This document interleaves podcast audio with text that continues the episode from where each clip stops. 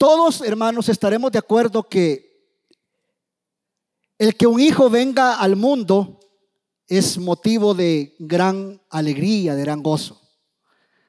Recuerdo que allá en el año 2007, eh, mi hijo mayor estaba a punto de nacer y yo iba en la carretera manejando, iba feliz queriendo hablar con medio mundo porque mi primer hijo iba a nacer.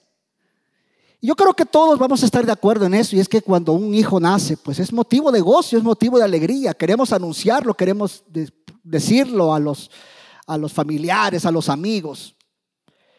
Pero en la narración que vemos en esta, o, vamos a estar observando en esta mañana, en la cual vamos a estar meditando, debería de ocasionarnos en nosotros el gozo más grande que todo ser humano puede experimentar. Y es que no hay sobre la faz de la tierra un acontecimiento tan celebrado como es el nacimiento de Jesucristo. Algunos se han atrevido a decir que es una historia vieja, pero sabemos que no es así. Es más, nosotros como cristianos deberían ser motivo de leerla no solamente en época como esta, el canto que vamos a ver en esta narrativa es muy especial. De hecho, conocido en, el lenguaje latín como Gloria in excelsis Deo.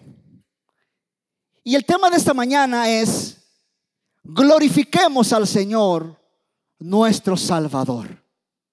Y eso es lo que vemos en medio de esta narración. Un hermoso himno, cortito, pequeñito, pero sumamente especial, sumamente profundo. Porque no solamente desde el momento en que fue creado ha sido motivo en el, de realizado en diferentes lenguajes, diferentes idiomas, diferentes géneros, en diferentes estilos. Lo que vemos en este pasaje en el cual ya nuestro hermano hace un momento leyó y el cual lo vamos a volver a leer, son, no son son momentos especiales, bendiciones que trajo al mundo el nacimiento del Señor. Bendiciones innumerables. ¿Por qué? Porque una de las cosas hermosas que encontramos ahí en este pasaje es que abrió al hombre la puerta de la vida eterna. Si vemos en este pasaje, Lucas presenta en forma simple y sencilla, pero con interesantes detalles, la historia de la encarnación del Hijo del Hombre.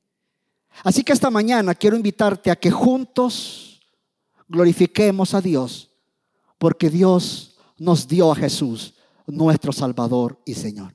Y para poder entender todo esto, vayamos una vez más al pasaje en el libro de Lucas capítulo 2, de los versículos 1 en adelante, y dice la palabra del Señor así. Aconteció en aquellos días que salió un edicto de César Augusto para que se hiciera un censo de todo el mundo habitado. Este fue el primer censo que se levantó cuando Sirenio era gobernador de Siria. Todos se dirigían a inscribirse en el censo, cada uno a su ciudad. También José subió de Galilea, de la ciudad de Nazaret a Judea, a la ciudad de David que se llama Belén, por ser él de la casa y de la familia de David para inscribirse junto con María, comprometida para casarse los días, eh, perdón, con él, la cual estaba encinta. Sucedió que mientras estaban ellos allí, se cumplieron los días de su alumbramiento y dio a luz a su hijo primogénito. Lo envolvió en pañales y lo acostó en un pesebre porque no había lugar para ellos en el mesón. En la misma región había pastores que estaban en el campo cuidando sus rebaños durante las vigilias de la noche y un ángel del Señor se les presentó. Y la gloria del Señor los rodeó de resplandor y tuvieron gran temor. Pero el ángel les dijo, no teman, porque les traigo buenas nuevas de gran gozo que serán para todo el pueblo. Porque les ha nacido hoy en la ciudad de David un Salvador que es Cristo el Señor. Esto les servirá de señal. Hallarán a un niño envuelto en pañales y acostado en un pesebre. De repente apareció con el ángel una multitud de los ejércitos celestiales alabando a Dios y diciendo, gloria a Dios en las alturas y en la tierra paz entre los hombres en quienes Él se complace. Cuando los ángeles se fueron al cielo, los pastores se decían unos a otros, vayamos pues hasta Belén y veamos esto que ha sucedido que el Señor nos ha dado a saber. Fueron a toda prisa y hallaron a María y a José y al niño acostado en el pesebre. Cuando lo vieron, dieron a saber lo que se les había dicho acerca de este niño. Y todos los que lo oyeron se maravillaron de las cosas que les fueron dichas por los pastores. Pero María atesoraba todas estas cosas, reflexionando sobre ellas en su corazón. Y los pastores se volvieron glorificando y alabando a Dios por todo lo que habían oído y visto, tal como se les había dicho. No voy a mencionar muchos detalles en la primera parte. Claramente sí podemos ver, por ejemplo, del versículos 1 al 7. Pero sí, nada más mencionar por qué aparece este personaje llamado César Augusto. Él había, obviamente, como lo vemos en el pasaje, decretado que se hiciese un censo. ¿Con qué fin? Bueno, el fin de tener un mejor control, ya sea para impuestos, un registro de cuántas personas había, lo que hoy normalmente conocemos como un empadronamiento. Ahora, este registro obviamente exigía que cada individuo en Israel obviamente tenía que retornar a su lugar de origen. Tenía que ir a su lugar donde estaba asentado. Ahora, lo interesante de todo esto, hermanos, es que este personaje no sabía que estaba controlado, que Dios tenía absolutamente controlado esto. Dios estaba orquestando todo esto.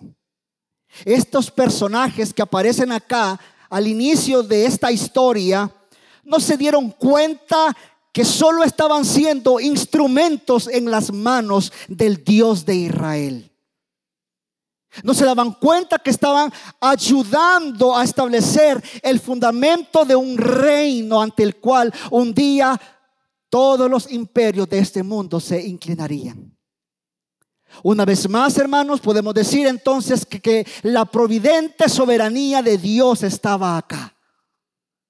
Porque si usted mira los textos, podemos darnos cuenta que la orden de este hombre, de este emperador, la que él había ordenado, serviría para que José y María fueran al lugar donde nacería el Hijo de Dios, Jesucristo hombre.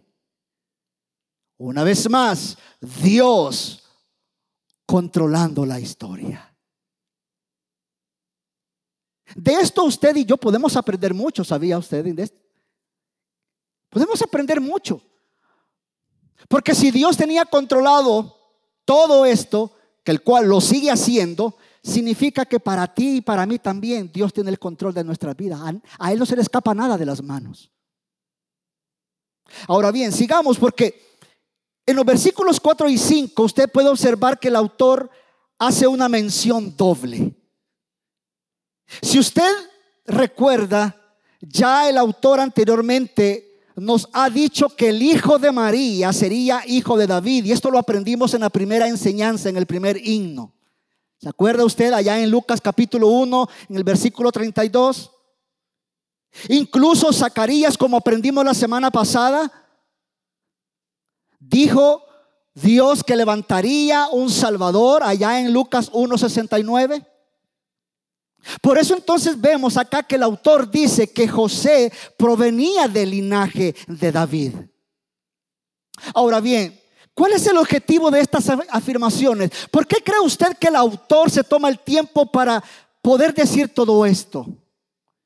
Y es que el objetivo de estas afirmaciones, hermanos, es nada más y nada menos que validar la genealogía del niño. Es que para poder cumplir con la promesa de redención, iglesia, Jesús claramente tenía que ser de la descendencia directa del rey David. Por eso entonces es que vemos que José tuvo que moverse de Nazaret a Belén para el bendito empadronamiento. Todo Dios lo estaba manejando. Y esto nos recuerda, iglesia, aquella promesa que encontramos incluso dicha allá en el Antiguo Testamento por un profeta. Miqueas, por ejemplo, en Miqueas capítulo 5, versículo 2 dice, pero tú, Belén Éfrata, aunque eres pequeña entre las familias de Judá, dice, de ti saldrá el que ha de ser gobernante en Israel.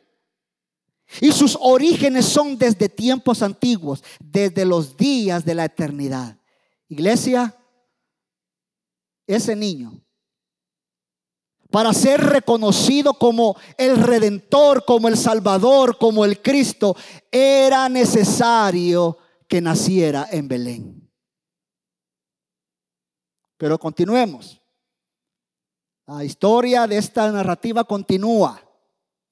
Porque aquí, hermanos, viene lo más hermoso e interesante a la vez.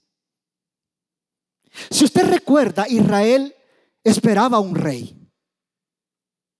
Pero eso sí, ellos jamás, hermanos, jamás se imaginaron que ese rey vendría de la manera en cómo vino. Ahora, hay un detalle si usted observa en el texto el autor dice que era el primogénito de María, nada más mencionarle. Significa esto de que Jesús, obviamente lo sabemos por lo que vemos en los diferentes libros de los evangelios, que tuvo más hermanos. Pero es interesante que el autor dice que era el primogénito de María. Pero obviamente usted y yo sabemos que era más que eso. ¿Por qué? Porque resulta que por el poder del Espíritu Santo, ese niño en el vientre de María era el mismo Dios. Era lo que Pablo allá, por ejemplo, en el libro de Colosenses capítulo 1, versículo 15 dice, el primogénito de toda la creación. Iglesia, Él era el alfa y la omega. Él era el principio y el fin. Él era el creador del universo, el hacedor del cielo y tierra. Ese bebé, iglesia, era el todopoderoso. El que todo conoce, el que todo sabe, el que el único que es glorioso desde la eternidad. Pero, ¿dónde nació? Bueno, no nació en un palacio rodeado de reyes. No nació rodeado de príncipes. No nació rodeado de servidumbres que fácilmente podían estar a su servicio todo el día. Iglesia nació en un pesebre. Un lugar donde muchos estudiosos, eruditos, estudiosos de la Biblia han, llevado, han llamado como el, el bebedero de animales. Ahí nació nuestro rey. Ahí nació nuestro Señor. Ahí nació nuestro Salvador. Y digo esto porque el hecho de que Él no fuera reconocido evidenciaba que había venido a habitar entre pecadores. Demostrando la humildad que finalmente eso lo llevó, como usted sabe, a la cruz. Claramente, iglesia, los padecimientos que iniciaron con su encarnación alcanzaron su punto máximo con la crucifixión. Todo esto vemos en esta primera parte de los versículos del 1 al 7. Pero continuemos porque esto apenas comienza. Porque los versículos 8 hasta el 14 vemos algo sumamente especial. Porque si nos damos cuenta, el ángel no fue donde los sacerdotes. El ángel no fue donde los políticos. El ángel no fue donde los reyes de aquel momento. El ángel no fue donde los fariseos, donde los escribas, sino a unos pastores. Dios, iglesia, en su providencia quiso que estos hombres fueran los primeros en escuchar el Evangelio. Y esto también, como ya lo dije hace un momento, nos dice mucho a nosotros, porque Lastimosamente, algunos pensamos, muchos todavía siguen pensando que Dios solo es para la gente buena. no. Si se sigue pensando de esa manera, qué manera tan absurda, porque no es así. Porque en realidad el Evangelio es para los pecadores, para aquellos que están necesitados de la gracia de Dios. Así que si aquí hay algún amigo nos está viendo por las redes en este momento, escucha, si Dios tuvo a bien darle el Evangelio a esos insignificantes, simples pastores, porque ya vamos a hablar un poquito de eso, ¿no te imaginas tú que no también tiene la misma gracia, amor, misericordia para poder darte ese mismo evangelio de gracia? Solo es que tú vengas a Cristo, reconociendo en primer lugar que es el único medio de salvación, que no hay otro. Ahora, lo que sucede en el versículo 9, iglesia, no es la primera vez. Porque el autor de este libro ya lo ha mencionado, cuando habla de los ángeles, cuando habla del ángel específicamente. No era la primera vez.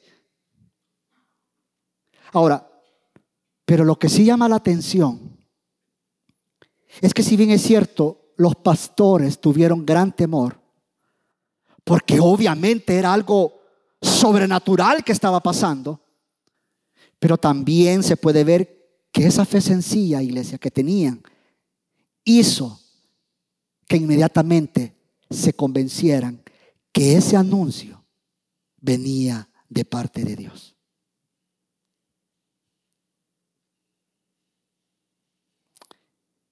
Porque si usted observa la palabra que usa el ángel al ver el temor en ellos,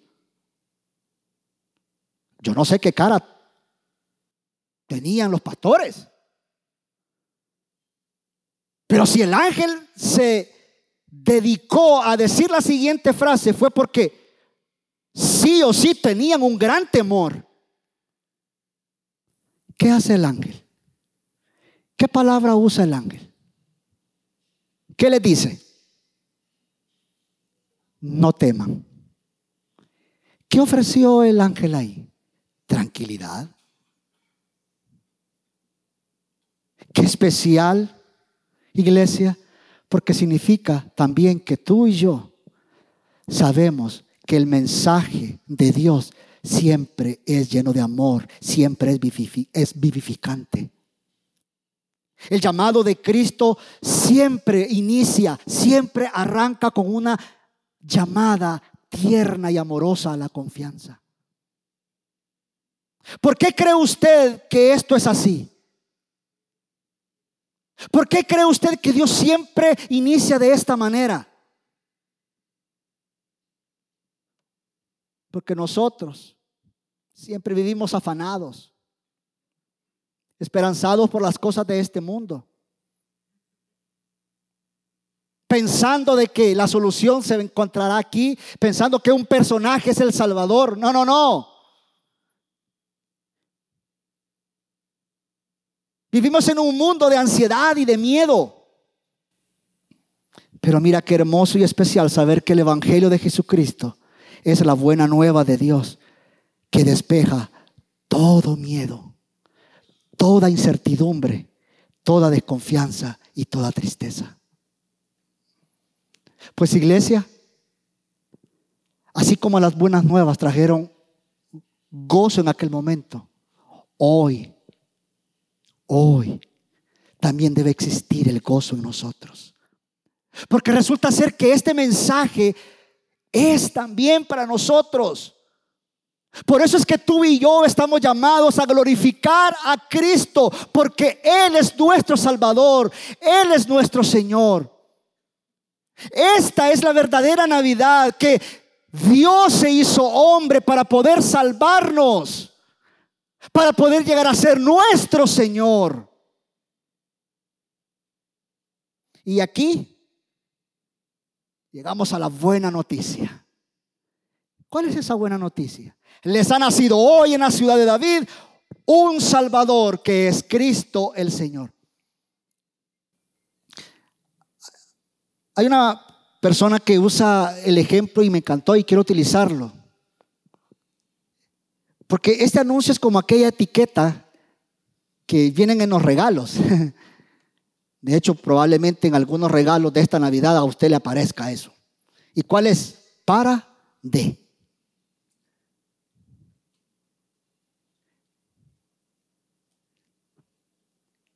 Dios lo que estaba haciendo es colocando esa tarjetita en el pesebre para los pastores de Dios. Y esto, iglesia, esto lo vuelve especial. Porque las buenas noticias se vuelven en un sentido personal. ¿Qué pasa cuando un niño nace en una familia? ¿Quién es el que recibe los regalos? ¿Ah? El niño. El niño. Vamos a ir a visitar a otra persona porque ya nació el niño, ya nació una niña. ¿Y, y, qué le llevamos? Pero ve acá, porque es todo lo contrario. El niño es un regalo para los pastores, para su salvación. ¿Puedes ver esto? Qué hermoso se vuelve. Y esta es la hermosa noticia para nosotros hoy, iglesia. Porque resulta ser que ese niño no solo fue para los pastores de ese momento. Jesús, iglesia, es para todo aquel que lo recibe por la fe. Amados, os ha nacido un Salvador, Cristo el Señor. ¿Quiere encontrarle sentido a la Navidad? No como el mundo hoy en día lo ofrece, no como el mundo hoy en día nos lo ha vendido, no. La Navidad es Cristo, es su salvación, porque por medio de Él es que hemos sido rescatados de la muerte, hemos sido rescatados de la destrucción, de la condenación eterna. Recuerda, iglesia, que Jesús vino para salvarnos del pecado, de Satanás, de la justa ira de Dios. Nos liberó de estos enemigos al entregar su vida en la cruz, Él nos liberó de estos enemigos. Así que al proclamar que Jesús era el Salvador, el ángel les indicaba a los pastores que buscaran en Él toda la salvación que pudieran necesitar. Pues resulta ser que para nosotros también es lo mismo. Porque no hay otro medio. No hay otro medio para poder ser salvos, solamente por medio de Jesucristo. Pero el ángel dice algo más, porque dice, Jesús es el Cristo. ¿Sabes? Esto significa el ungido. Es que recuerda que Dios siempre había prometido que un día enviaría un Salvador. Que Él acabaría con todos esos autodenominados salvadores. Es que usted debe de entender y recordar que no ha existido, no existe y no existirá tal Salvador, porque el único que, que, existe, ha existido y va a existir siempre es Jesucristo. Por eso es que hoy en día da risa, iglesia, da risa. Como algunos se quieren autoproclamar los salvadores, salvadores de una nación, salvadores de esto. No, su nombre es Jesucristo. Y aunque ya lo dije, pero recuerden que este mensaje dado a los pastores por el ángel era porque el pueblo de Israel estaban esperando a un Salvador. Por eso entenderá por qué ese mensaje fue dado a los pastores. Personas no gratas para la sociedad. Personas no reconocidas para la sociedad, por el mundo. Es más, no eran tomados en cuenta para nada. En los tribunales su palabra no valía nada. Pero para Dios sí. Así que cuando el ángel iglesia proclamó estas palabras, confesó que Jesús era ese Cristo prometido. Pero también el ángel proclama otra palabra. ¿Cuál? Señor. Esto, iglesia, apunta a la deidad, a su gobierno soberano. Porque ese Salvador prometido y ungido desde el Antiguo Testamento no era otro más que Dios mismo. Solo que hoy aparecido en carne. Qué interesante es ver que a Jesús se le dieron los títulos más altos que se le puede dar a alguien. Porque cuando vemos la palabra Salvador, esto directamente apunta a su papel de libertador. Cuando habla de Mesías, indica su función como el ungido del Dios prometido.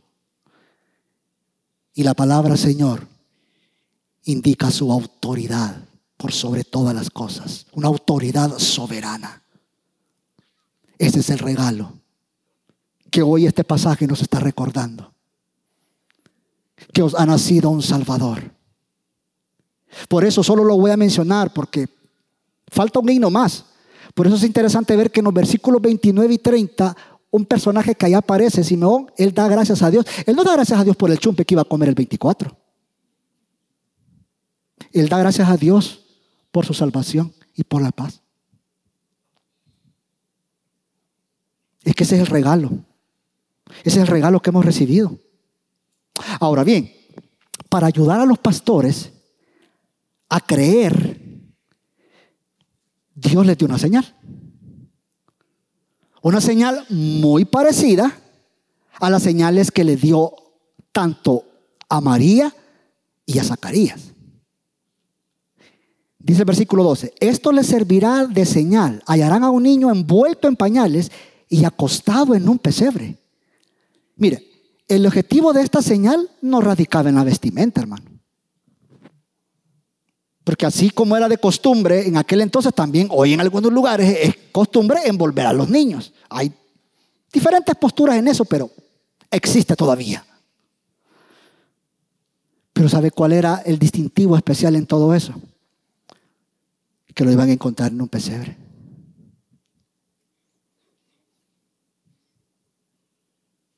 Y eso para ellos era como en un pesebre. En su mente no cabía como el rey, el que los iba a librar, el Cristo, el Señor, el Redentor, iban a encontrar en un pesebre.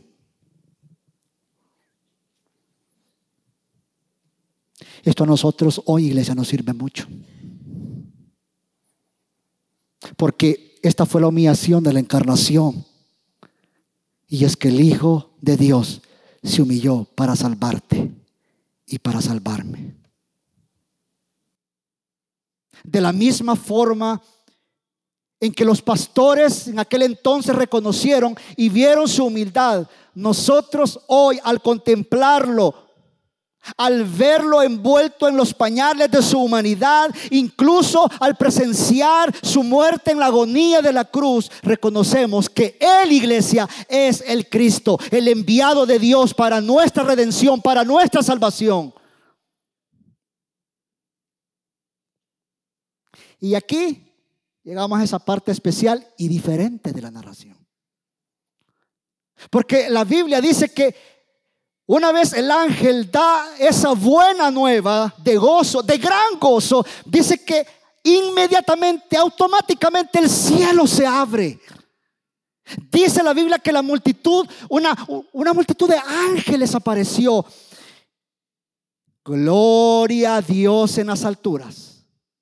Y en la tierra, paz entre los hombres en quienes Él se complace.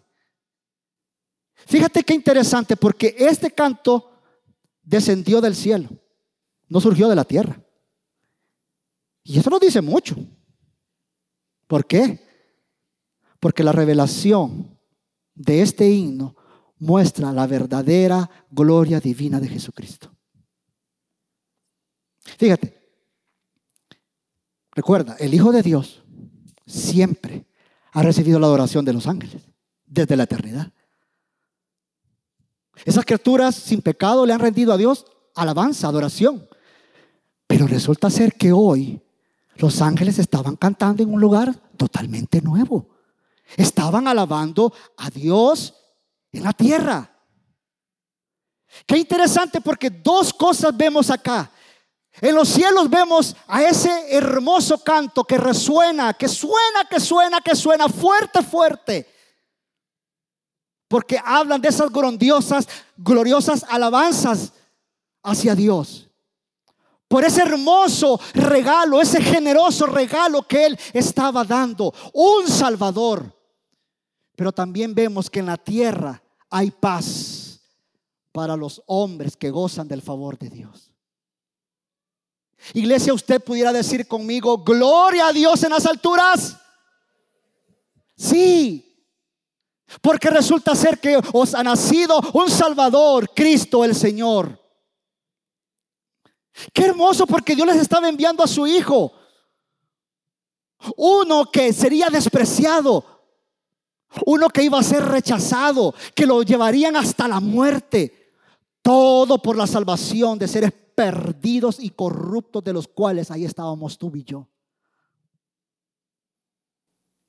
Qué hermoso es poder ver entonces, iglesia, que los ángeles se unieron a esta hermosa canción, a este hermoso himno, alabando a Dios, porque la gracia de Él se había manifestado, enviando a su único Hijo para salvación de los pecadores.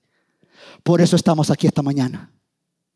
Por eso glorifiquemos a Dios porque nos dio a Jesucristo nuestro Salvador y Señor. Iglesia, Dios fue sumamente glorificado al enviar a su Hijo para ser nuestro Salvador. Qué especial esto. Porque así como los ángeles contemplaron esta gloria y se revelaron a los pastores, pues para nosotros hoy esta noticia es lo mismo. Porque este hermoso canto ha quedado como un precioso registro en la escritura para que tú y yo lo podamos no solamente leer, presenciar, sino que también unirnos al canto. Gloria a Dios. Ahora bien, la llegada de Cristo no solo fue para la gloria de Dios, sino también para el beneficio de la humanidad. Después de dar gloria, si usted mira el texto, después de dar glorias a Dios en las alturas, ¿qué anunciaron ellos? Excelente, paz.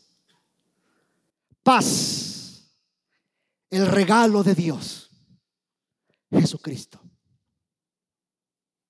Y esta palabra, iglesia, escuche, esta palabra debería implicar tanto en nuestras vidas diarias, ya que no solo se logra paz de Dios, sino paz con Dios. Iglesia, eso hizo Cristo. Eso hizo Cristo. Ahora, ¿por qué paz? Ya dije hace unos momentos que Dios, el Todopoderoso, el Soberano, el que todo conoce, el que todo sabe, ¿por qué paz? Él sabía lo que estaba pasando, obviamente. Él sabía lo que estaba pasando al pueblo eh, de, Israel en ese momento. Estaba lo que se conoce como la Pax Romana. Los romanos elogiaban a su emperador por traer disque paz en la tierra, pero lo único que se había logrado hasta ese momento era destrucción, un alto costo, un costo terrible. Dime tú si no es lo mismo que pasa hoy en día. ¿Tú crees que hay paz? No te engañes. La paz es Cristo. La paz es Cristo porque gracias a su muerte y resurrección, iglesia, hoy ya no estamos destinados a condenación eterna. Todo gracias a esa bendita noche que nació el Salvador, Cristo el Señor. Así que, amigo, una vez más, escúchame. ¿Tú quieres tener paz? Pues ven a Él. Ven a Él, primero reconociendo que eres un pecador, en arrepentimiento, reconociendo que es el único Salvador. Porque tú no podrás tener paz con Dios hasta que no tengas paz en tu corazón. Esa que solamente Cristo puede darte. Porque resulta ser que Él es el único medio por el cual tú puedes tener paz. Porque déjame decirte que tus pecados hoy en día no te, no te dejan vivir en paz. Tú estás en enemistad, en enemistad con Dios. Déjame decirte que si tú mueres hoy, hoy mismo vas a sufrir las consecuencias, enfrentarás un juicio. Todo por no haber creído en el único medio, único medio de salvación. Jesucristo, el Señor. Y para nosotros, ¿de qué sirve esta palabra? Bueno, qué especial la iglesia. De verdad, qué especial saber que esta paz que hoy disfrutamos es porque fuimos escogidos, como bien lo dice Efesios capítulo 1, desde antes de la fundación. Y es que si algo usted puede observar Aquí es la doctrina de la elección. La paz de Dios no vino porque tú y yo decidimos. Es más, tú y yo no podíamos. Fue Él, iglesia. Siempre ha sido Él. ¿Y sabes por qué digo esto?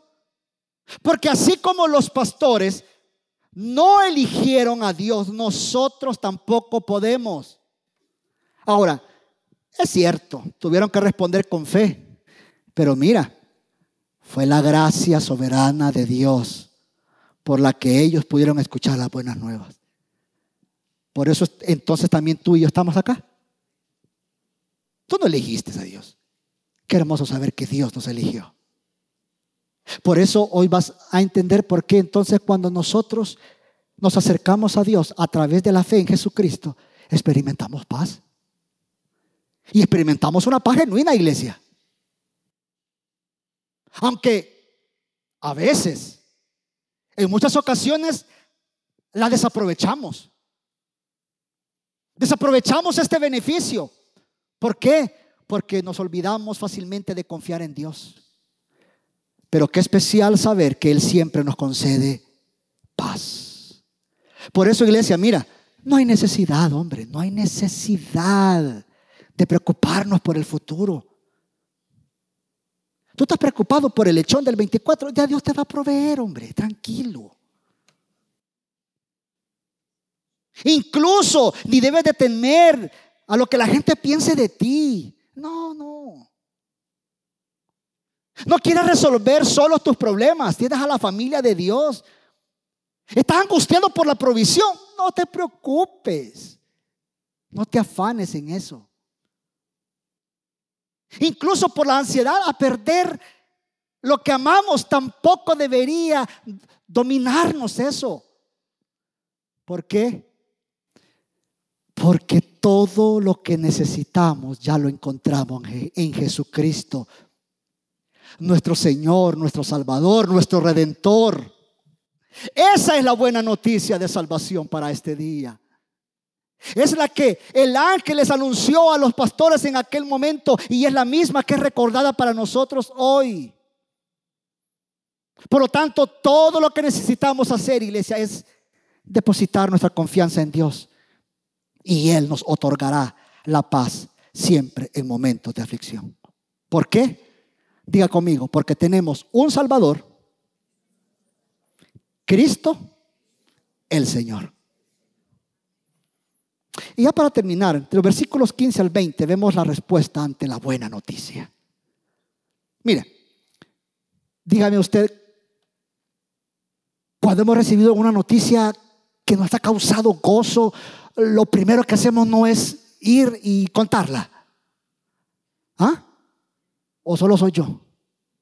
Vaya que somos bien comunicativos, hermanos.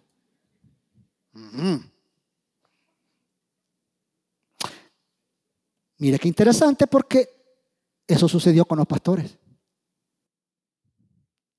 Una vez, dice el texto, una vez se van los ángeles, los pastores van al niño. ¿Para qué? Solo para ir a ver. ¿Ah?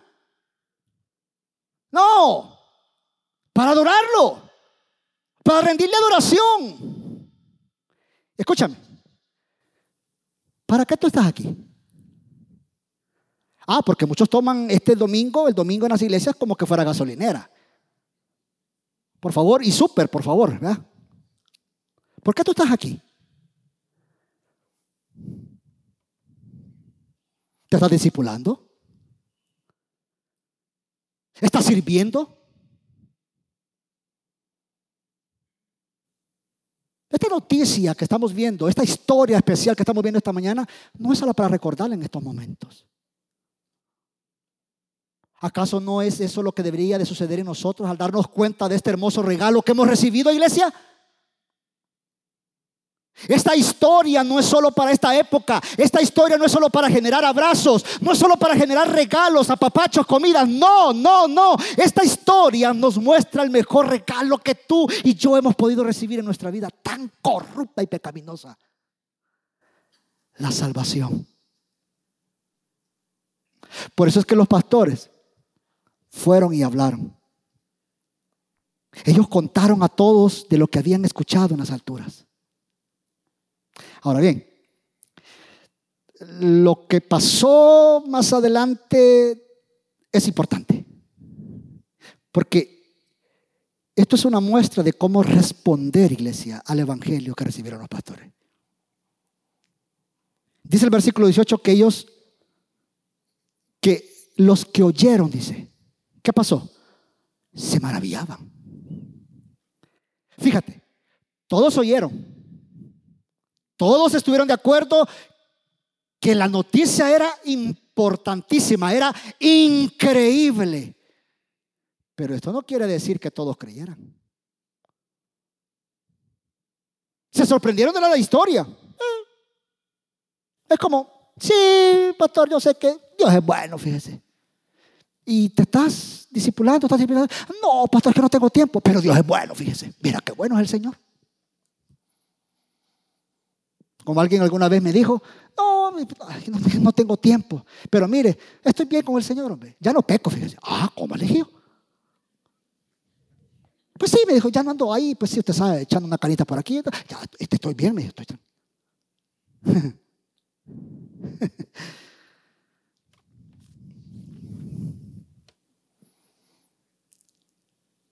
No la ven como la mejor noticia de salvación para sus vidas.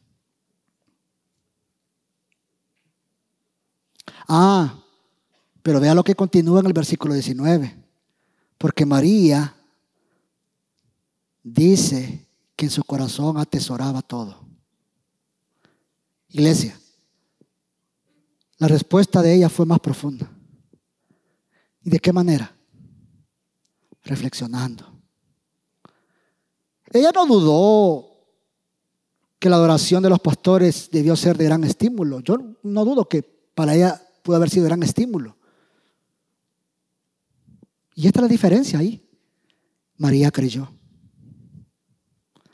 Algunos dicen, algunos estudiosos dicen que no entendió todo lo que decía, pero ¿sabes qué se hizo ella? Se aferró a las palabras del Evangelio por fe. Meditaba, dice. Meditaba. Significa que aunque muy probablemente estaba como, hey, ¿Y estos que hacen aquí? Sí, porque los, que llegaron y adoraron a Dios no llegaron solo a verlo. Los que llegaron no llegaron después de la alabanza. Ay, ay, ay. Sí, los que llegaron no llegaron después de, los, de los anuncios. Ah, es al final, ¿verdad? Es que algunos los veo entrar al final de los anuncios.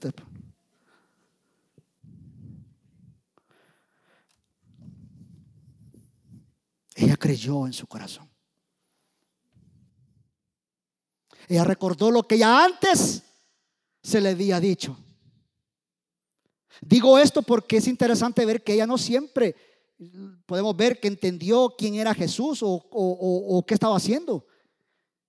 Incluso en algunos momentos se opuso a su llamado, pero eso no quita que María creyó que Jesús era el Hijo de Dios. Y un mejor ejemplo de esto lo encontramos allá más adelante. Resulta ser que el mismo autor de este libro, Lucas, en el libro de Hechos, en el capítulo 1, versículo 12 al 14, dice que ella, juntamente con los demás que estaban ahí, con los demás discípulos, oraban.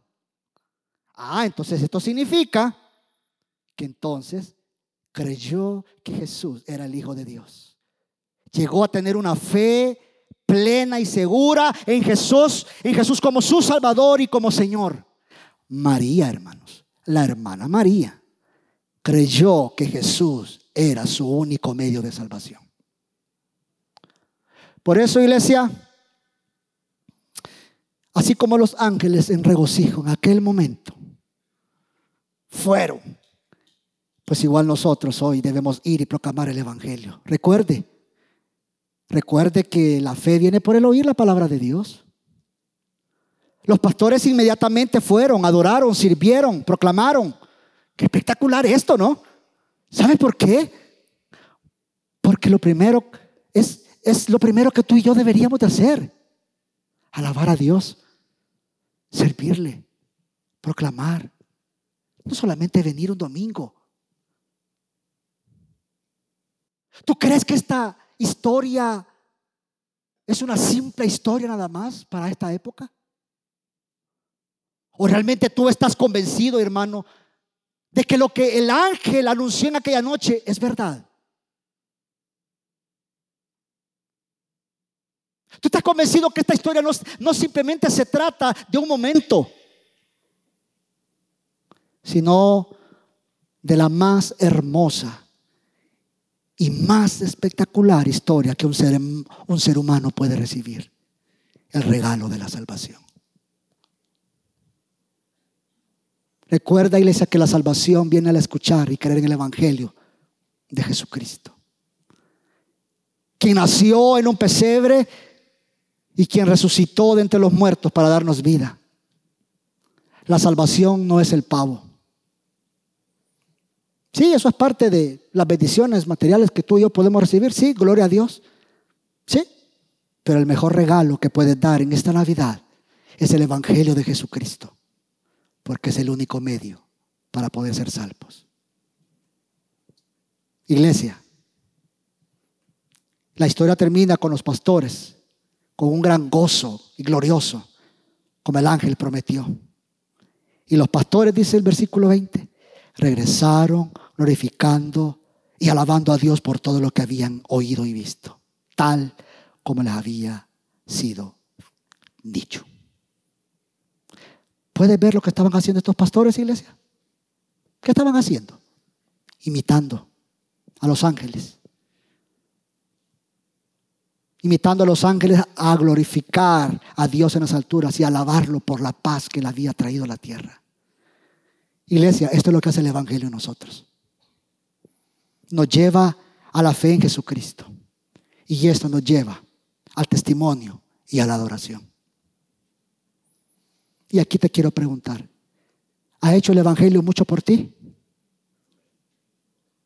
¿Ha hecho mucho el Evangelio por ti? ¿Estás compartiendo tu fe? ¿Estás anunciando las buenas nuevas acerca de Jesucristo? Porque si tú y yo nos decimos llamar cristianos, entonces deberíamos estar haciendo estas cosas. Porque todo cristiano las hace. ¿Tú quieres tener a tu familia reunidas el 24 o el 31? Excelente. Muy bien. Pero no olvides de darles el mejor regalo si no lo conocen. Y es el regalo de la salvación. Porque os ha nacido un Salvador Cristo el Señor. Así que iglesia, gloria a Dios. Por todo esto, por todo esto, iglesia, por las buenas nuevas que fueron anunciadas a los pastores y que hoy es recordada a nosotros, glorifiquemos a Dios porque nos dio Jesucristo, nuestro Salvador y Señor. Diga conmigo, a Él sea la gloria. Dale un aplauso a Jesucristo, amén. Él es nuestro Salvador y nuestro Redentor.